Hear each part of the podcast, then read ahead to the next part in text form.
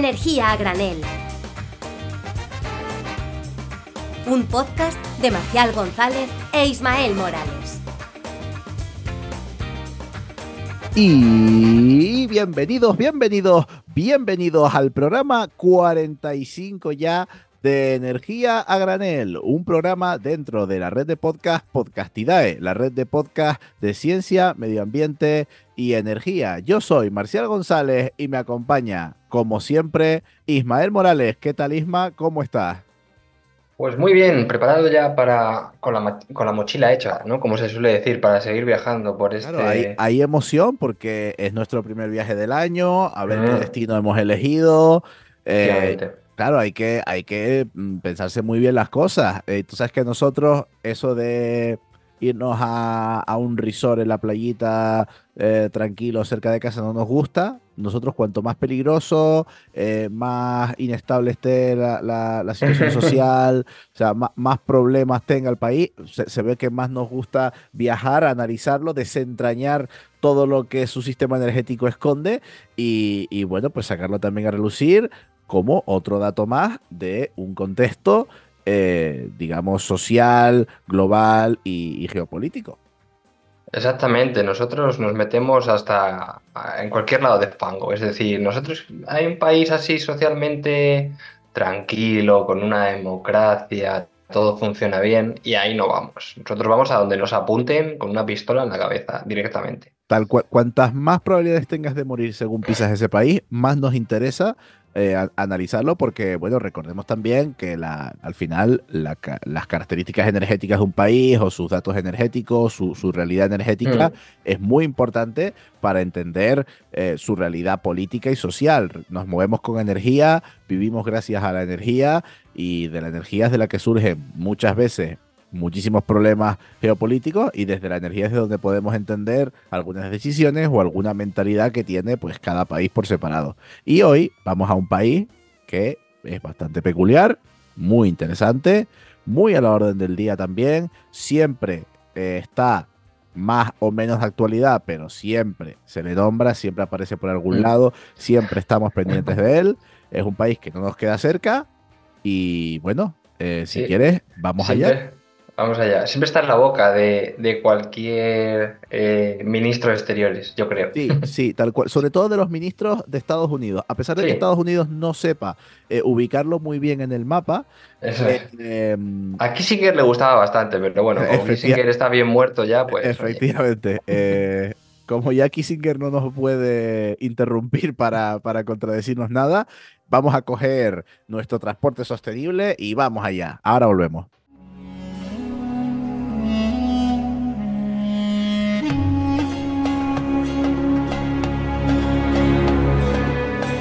Bueno, y acabamos de aterrizar en el aeropuerto de Teherán. Bienvenidos a Irán, un país que desde ya principios, mediados del siglo pasado, está de actualidad, siempre ocurren cosas aquí, además está en un enclave geográfico mundial muy, muy interesante. Isma, ¿no estás un poquito nervioso? Sí, la verdad que empezamos a llegar aquí, la gente nos mira, dirán, ¿dónde vienen estos? Que vienen a desentrañar el programa nuclear iraní, vienen a, a robarnos gas, petróleo, a, que las mujeres recuperen sus derechos que tenían antes de en la revolución. Pues ahora aquí la gente opina. Ah, aquí voy a recomendar que si Sí. quieren información adicional sobre la realidad histórica y política de Irán, eh, nuestro amigo eh, Borja del canal de YouTube Memorias de Pez, que lo tuvimos aquí en la primera temporada, tiene varios vídeos sobre la historia política, la historia de los talibanes, eh, el contexto político en el que se encuentra Irán ahora mismo y que lleva arrastrando muchos años. Como nosotros no somos expertos en geopolítica Mm. eh, y, en, y en sociedad y demás, eh, les remitimos a que usen esos vídeos como base para todo lo que vamos a decir. Porque, como repito, no somos expertos geopolíticos, aunque lo podríamos ser perfectamente, Ismael. Lo que pasa es que hay gente que sabe más que nosotros. Hombre, ser experto geopolítico yo creo que es una etiqueta muy, muy grande. ¿eh? Porque- Yo creo, yo creo que mucha gente se la ponen a ellos mismos, rollo. Sí, no, sí, yo, sí. experto geopolítico, ahora, ahora que toca, claro, ahora ya no eres experto en la guerra de Ucrania, ahora es más bien, ahora es experto geopolítico Claro. en Israel y Palestina. Eso es lo típico. Hasta que salga el, siguiente, claro. Palillo en boca y, a contar. Efectivamente. Bueno, eh, ya habiendo hecho esa introducción, ¿qué me puedes contar de Irán? Bueno, para, para quien no lo sitúe mucho, eh, lo primero que hay que decir es que Irán es la antigua Persia, eh, famosa, conquistada por Carlomagno, la batalla de, los 300 en, en, Grecia, pero es que desde el, del, el siglo I antes de Cristo hasta 1935 fue conocido como tal, como Persia. No fue hasta ese, justamente ese año que se cambió el nombre a Irán, es decir, hace un siglo se seguía llamando eh, Persia, pero hoy ya es oficialmente la República Islámica de Irán y está situada pues, en el oriente, lo que viene siendo la frontera entre el Oriente Próximo, me hace gracia cómo utilizan la etimología, no es Oriente Lejano, Oriente Próximo, y Asia Occidental. Es una república islámica, como todo el mundo sabe, teocrática, ¿no? basada en, la religión islamista y en la rama del chií. Dentro de su sociedad, pues prácticamente el 96% de la población es chiita y bueno, tiene, como es, mm, ahora hablaremos de la extensión que tiene, ¿no? Pero limita con un montón de países y eso le, lo que hace es que sea un enclave, totalmente, eh, valga la redundancia, clave para justo toda esta zona de, de Oriente Próximo. Es que limita con Irak y Turquía, con Azerbaiyán y Armenia, con Turkmenistán, Turkmenistán, Afganistán Pakistán y con el Golfo de Omán y el Golfo Pérsico al sur. Claro, no en vano, es un país con tanta relevancia internacional, primero por su localización estratégica en medio de un montón de conflictos, ya lo has dicho, Irak, Afganistán, Azerbaiyán y Armenia, eh, Golfo Pérsico y Golfo de Omán, o sea, toda esa mm. zona que es una zona de gran tensión histórica, una zona, eh, digamos, de gran cantidad de comercio. Irán, Eso es. Irán durante ese, eh, esas etapas del imperio persa, pues toda la parte de la ruta de la seda, un imperio comerciante. O sea, no es un lugar en el planeta Tierra que eh, pase desapercibido, es un lugar por el que han pasado infinidad de culturas, de eventos, ha sido eh, el centro del mundo muchísimo tiempo.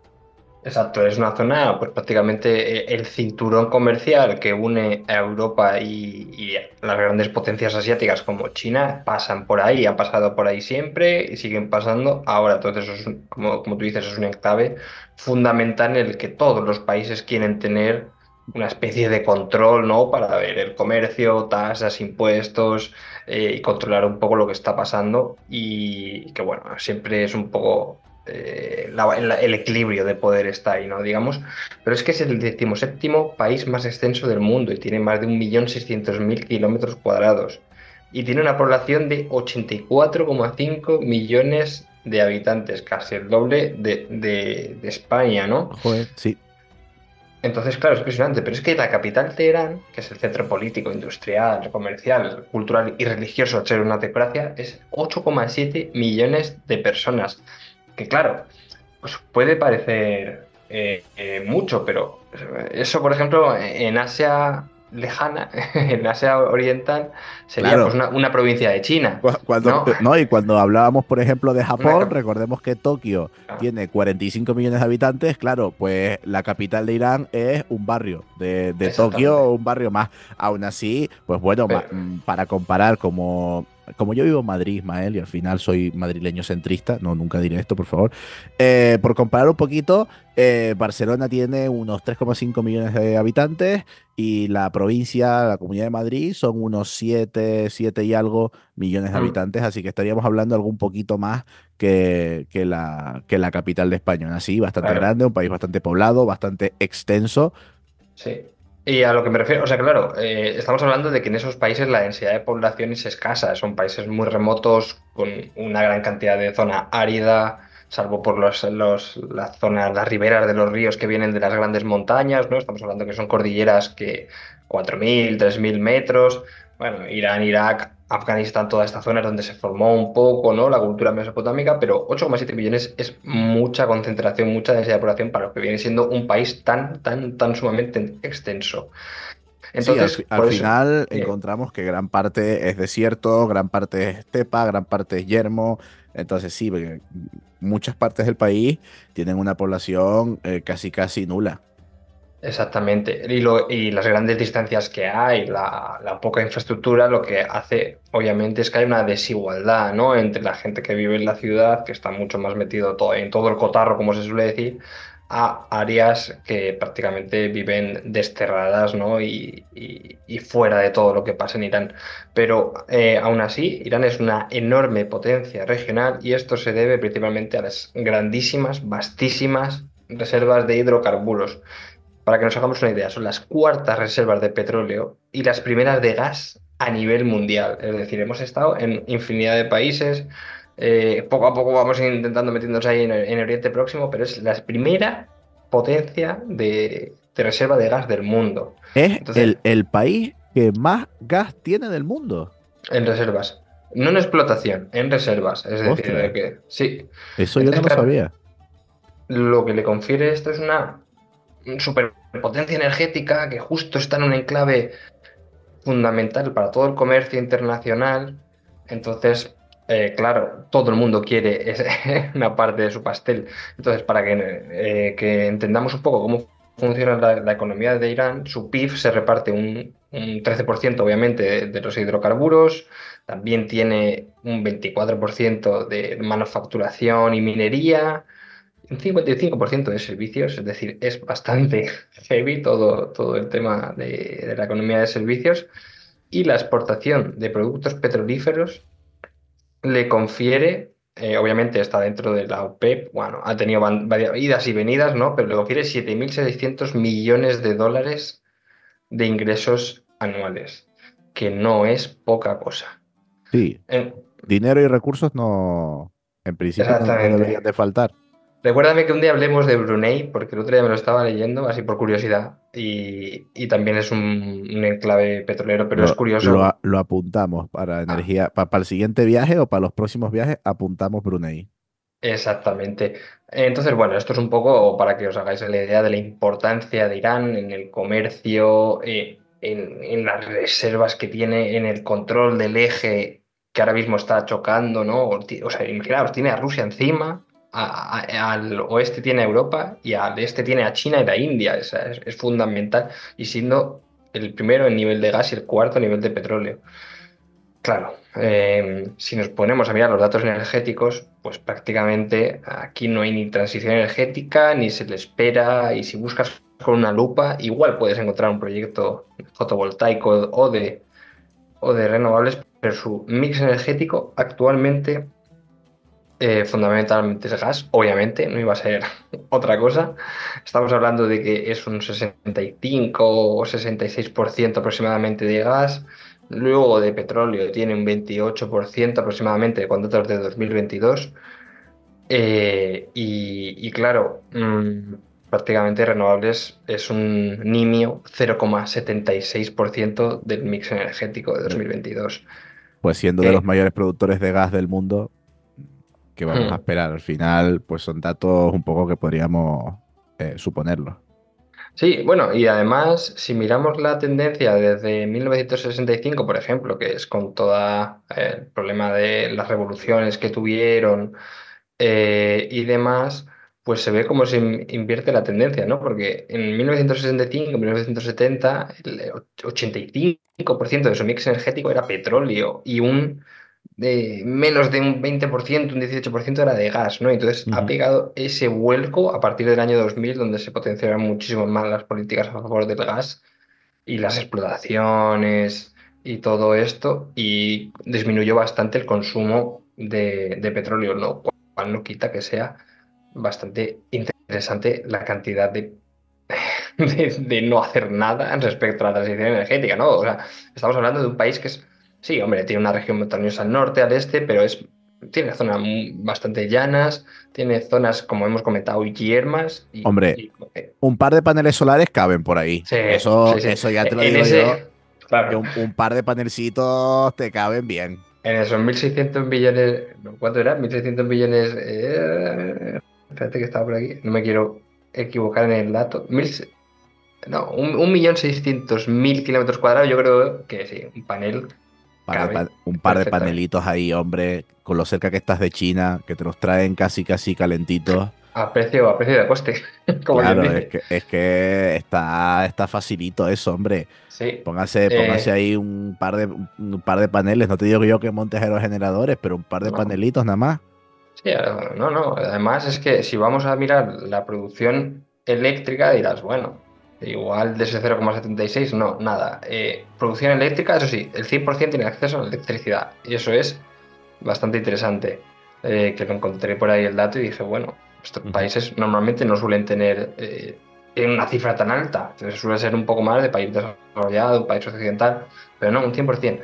Si miramos el mix eléctrico, un 86% se de la electricidad se generó con gas, un 9% con con eh, petróleo fue un 2,14 con eh, hidroeléctrica y un 1,8 con nuclear. Entonces, claro. Aquí me, sorprende mucho, bueno, no, nos sorprende el porcentaje de gas, no nos sorprende tampoco el porcentaje de, petróleo, son cosas también que veíamos en el programa de Israel, ¿no? Pues al final los países que tienen muchísimo acceso al recurso, muchísima independencia energética, dicen, bueno, ¿para qué voy a estar yo poniendo molinos si aquí tengo gas para rato y para lo que a mí me dé la gana? Entonces, bueno, desincentiva un poco el hecho de, eh, de instalar renovables, pero me sorprende, ¿no? Ese 1,89% de energía nuclear, siempre se habla, por lo menos lo que tenemos en la cabeza eh, por esa, iba a decir propaganda yankee, pero no quiero, no quiero, claro, eh, me refiero, al final desde, desde Estados Unidos nos llega como mucho mensaje, ¿no? De, no, Irán y el programa nuclear y no sé cuánto, y al final, pues, oye, solo es un 1,8% sobre la energía eléctrica. Tampoco es que tengan un programa nuclear muy desarrollado. ¿Me puedes contar un poquito más de estas cosas, Ismael, por favor? Como te gusta la nuclear. sí, bueno, por, acabar, o sea, eh, estaba mirando el porcentaje de, eólica, un 0,36% y de solar un 0,21%, o sea que prácticamente es vestigial, es residual, es que no hay transición energética. Y como tú bien comentabas, oye, si somos tan ricos en recursos, ¿no? ¿Quién me va a eh, obligar a...? La, transición, la transición que hicieron fue del petróleo al gas natural. Esa es la transición energética para, para Irán. Sí, sí, tal cual, tal cual. Entonces, bueno, eh, como no nos podemos hablar de renovables en este caso y nos tenemos que adaptar al contexto nacional del país donde eh, muy locamente nos metemos, pues aquí tenemos que hablar del programa nuclear iraní, que claro, todo el mundo habéis escuchado alguna vez, porque venimos desde los años 50 hablando de este tema. Se creó además patrocinado por Estados Unidos y se llamaba Atoms for Peace, es decir, átomos para la paz.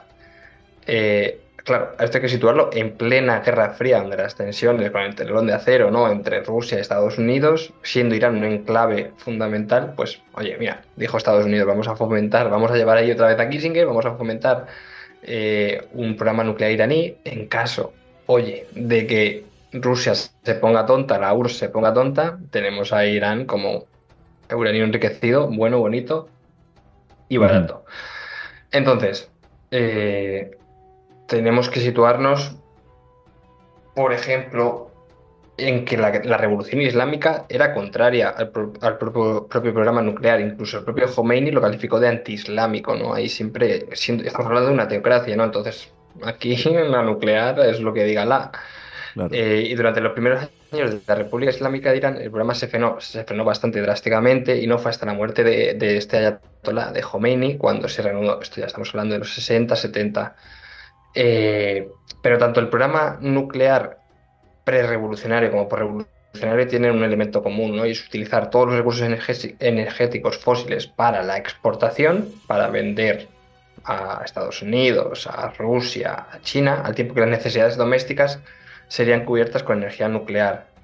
Em, entonces, aquí ya, pues bueno, empieza toda una época de, fomento, digamos, del uranio enriquecido, empiezan a aparecer eh, acuerdos donde se financiaban centrales para producir ese, ese uranio, pero vamos un poquito más a, a, lo que viene siendo la fricción, que es lo que nos interesan. Bueno, unos datos para situarnos a día de hoy de cómo está Irán. Irán ahora mismo con datos de 2023 tenía 114 kilogramos de uranio muy enriquecido al 60% ¿no? y 470 de uranio muy enriquecido al 20%. y está más o menos con una tasa de enriquecimiento de uranio de 0,4 kilogramos al día. Esa es un poco su, su, tasa de producción. Pero, por ejemplo, ya nos vamos al inicio de los 2000 y ahí es cuando estalla todo, estalla un poco la preocupación y es que eh, eh, empezó a ser un, un, problema para toda la comunidad internacional a partir de 2002 cuando se descubrió que existían centros clandestinos de procesamiento de ese uranio muy enriquecido. Uno era en Natanz y, otro era de agua pesada en Arak, ¿no? Uno, y, era una planta de producción y otro un reactor de investigación. Y esto no se remitió a la agencia internacional, eh, la de la nuclear, ¿no? No me acuerdo ahora mismo exactamente el nombre. ¿Cuál es la, agencia, agencia Atómica Internacional, no? sí, Agencia Internacional de Energía Atómica, creo que. Exactamente la Agencia Internacional de Energía Atómica, la AIEA. E Justamente, una vez se descubrió, esto salió a prensa, eh, claro, como tenemos que, componer, Irán se convirtió en el centro ¿no? de, todas las críticas, además justamente 2002, mm, guerra de Afganistán, todos los problemas de Irak, pues estaba la, la, zona un poco tensionada y encima que te están diciendo que un vecino, que, bueno, sí, pueden ser chiíes, suníes, pero un vecino tiene dos plantas de procesamiento que no ha informado y que las tiene escondidas, pues eh, salta un poco la alarma. Claro, siempre, siempre que quieres llevar algo en secreto, es que muy bien no está lo que estás haciendo. Eh, por, lo, por lo general, si, si, guardas algún secretito, es porque a alguien no le va a gustar lo que estás haciendo. Porque si a todo el mundo le gustara, lo irías promulgando por ahí.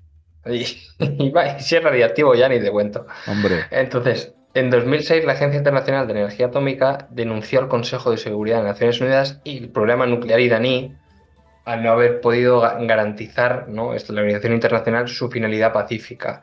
Y desde entonces, el Consejo de Seguridad ha adoptado varias resoluciones que obligan a Irán a interrumpir sus actividades y a imponerle diferentes sanciones. Esto también ha hecho que, por ejemplo, la Unión Europea haya impuesto diferentes sanciones muy duras que, también se reforzaron a partir de 2012, ¿no?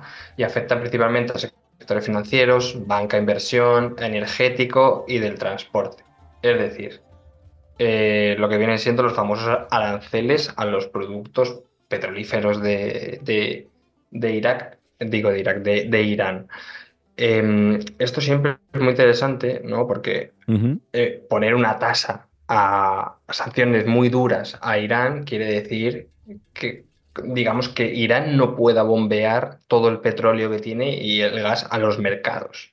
Claro. Entonces, eh, claro, es, muy complicado porque tenemos a unos principales productores, bueno, como va a pasar con Venezuela, como con la Guayana, ¿no? Uno de principales productores de petróleo que no puede bombear el mercado, eh, tiene problemas con la OPEP, claro. Si tú pones una tasa a Irán o no, no puedes comprarle barriles, quien se beneficia son tus aliados, que en caso de la OTAN, ¿no? Por hablar de grupos, pues viene siendo Arabia Saudí, Emiratos Árabes, Qatar. Entonces es como retener contra las cuerdas a Irán mientras desarrolló una amistad favorable, ¿no? Con alguien que es mucho más de, favor. Voy a, voy a tomarme un momentito para repetir otra vez lo que, lo que decía antes al principio, y es que es muy importante entender la historia, el contexto político de Irán, que es algo extremadamente complejo. Nosotros normalmente intentamos entrar un poquito más en detalle, intentamos explicar un poco más las cosas.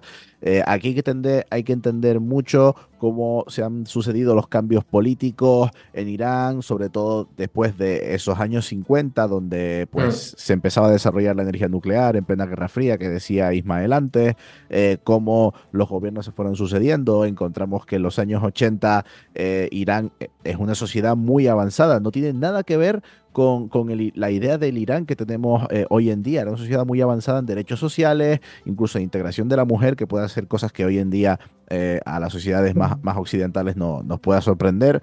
Eh, hay que entender mucho cómo ha sido el, este cambio de contexto, sobre todo cómo ha intervenido Estados Unidos en todo esto, no solo en la historia reciente, sino ya desde los, desde los años 60, 70 y 80.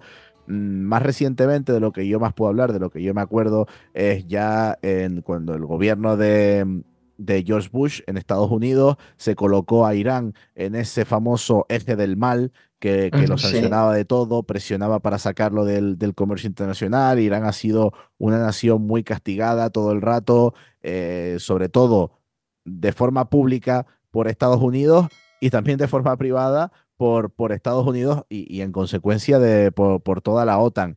Eh, Siempre se ha ejercido una presión muy única, muy especial sobre ese territorio. Como ya les digo, lo que les voy a remitir, eh, porque es algo muy complejo, muy completo eh, y de muchos años de, duración, acudan al canal de Memorias de P, busquen la información sobre la historia de Irán, porque la verdad que está súper, súper bien. Y para contarlas nosotros, pues ya se las cuenta Borja, que sabe mucho más. Eh, nada, simplemente para hacer ese pequeño inciso, porque sí que es verdad que aquí son estos temas turbios, ¿no? De geopolítica, de cosas que pasan por detrás eh, en el entorno de la Guerra Fría, en el entorno de países con muchísimo poder de combustibles fósiles, con una intervención de Estados Unidos eh, directa eh, e indirecta muy fuerte en esa zona, un entorno muy estratégico. ahí el tema geopolítico es muy, muy, muy importante. Nosotros vamos a dar aquí los datos de, de energía, como muy bien los está dando Ismael, pero la parte geopolítica también es súper importante. Claro, y aquí hay, hay un, también un país clave. Eh, ¿Cuál es la bandera de la OTAN o cuál es la bandera de Estados Unidos en Oriente Próximo? Pues algo que se llama Israel. Israel, claro. Israel e Irán al principio se llevaban bastante bien, cuando la organización del Estado, Israel se ha, se ha, favorecido ¿no? de todo el petróleo y todo el gas que tenía Irán, hasta que obviamente pues, no interesa a Estados Unidos y como no interesa a Estados Unidos, no interesa a Israel. Y también ha habido numerosas ocasiones en que el gobierno israelí afirma, todos saben la credibilidad de esto, que había diferentes instalaciones o que lanzaría, por ejemplo, en 2011 dijo que lanzaría acciones militares contra los complejos nucleares del país, que había presencia de armas eh, nucleares. O sea, eh, esto, esto, es bastante, bastante heavy lo que estamos hablando. Y es una de las áreas con mayor tensión de mundo, porque es donde se encuentra el estrecho de Hormuz, ¿no? También está en la parte de Irán. Y ahí es donde los iraníes controlan más del 40% del petróleo mundial. Y su flujo que va, ya te digo, eh, de Europa a China, China a Europa, y, y, Teherán, obviamente, ante las amenazas de Israel, ¿no? o bueno, proclamas de Irán tiene eh, suficiente uranio enriquecido para hacer no sé cuántas eh, armas nucleares, Teherán muchas veces amenaza con cerrar el tránsito por, por este paso, ¿no? por el estrecho de Hormuz, lo que ha provocado que los gobiernos franceses, ingleses, otanistas lleven portaaviones a la zona, hayan tensiones. Esto es algo que se ha repetido desde los, todos los 2000 e incluso nuestro eh, querido y futuro Nobel de la Paz, eh, Benjamín Netanyahu, seguramente no se lo den, porque vamos, si se lo dieron a Obama, claro. Eh, ya dijo, en, 2018 incluso, no hay que, se, no hay que ahora estaba todo en tensión, pero en 2018 ya se mostraba, digamos, también eh, algunas fotografías también diciendo que había en diferentes puntos de Irán supuestas pruebas de la existencia de un programa nuclear secreto, otra vez armas nucleares que se están creando. Es decir, esto... insisto, no vamos a tomar partido de esto, pero vamos a poner todo esto como muy en cuarentena, porque recordemos que no es la primera vez que desde ese grupo Israel-Estados Unidos se dice que en esta zona de Oriente Próximo hay armas nucleares, como en el caso de la, guerra de Afganistán, que tanta, tantas armas nucleares, tantas armas nucleares, y al final, pues, mm. pues nada. Sí, exactamente. Pero bueno, por acabar un poco ya por lo alto, ¿no? Vamos a intentar volver a ver si hay políticas a favor de la transición energética y a verlas, haylas. Pero el problema es que, por ejemplo, en 2021 quería el ministro de Energía de Irán conseguir una, capacidad de generación con eh, centrales eh, hidroeléctricas y renovables, eh, fotovoltaica y todo, un 5% de la capacidad del país a finales de 2021, pero no lo consiguieron. Y aún así, también la Organización de Energías Renovables y de Eficiencia Energética de Irán, pues ahora ha anunciado planes a favor de licitar 2,2 gigavatios de energía solar durante, durante este año. Pero claro, eh, el problema es que las presiones fiscales, las sanciones de Estados Unidos, las condiciones de inversión poco, atractivas en un país que no es fácil de que se vaya para allá cualquier eh, grupo de inversión o cualquier fondo. Uf, y sobre todo, sobre todo. Y que tiene, claro, y que todos los grandes fondos de inversión son otanistas, son. No, y, que también Irán viene de enfrentar otra crisis social y política muy fuerte. Eh, bueno, incluso podríamos mm, tacharla de guerra civil, eh, con, el, un nuevo alzamiento de los talibanes y demás.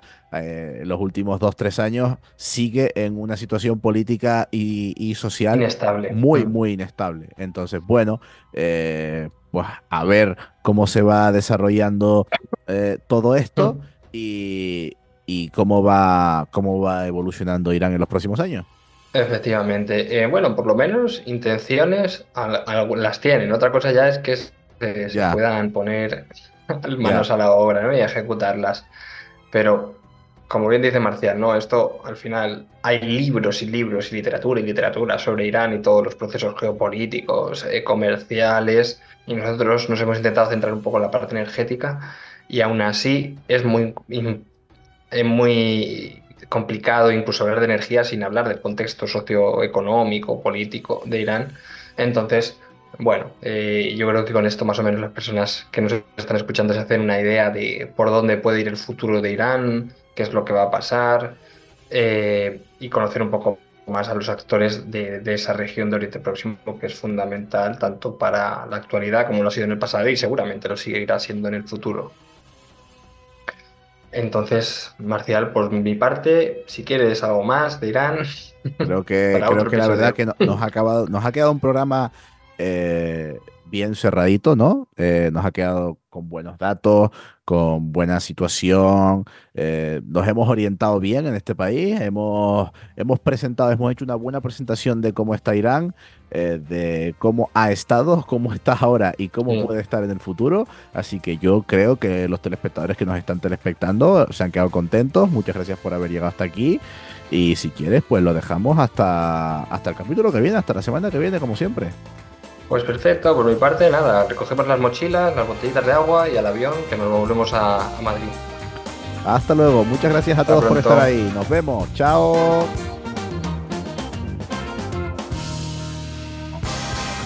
Energía a granel, un podcast de Ismael Morales y Marcial González.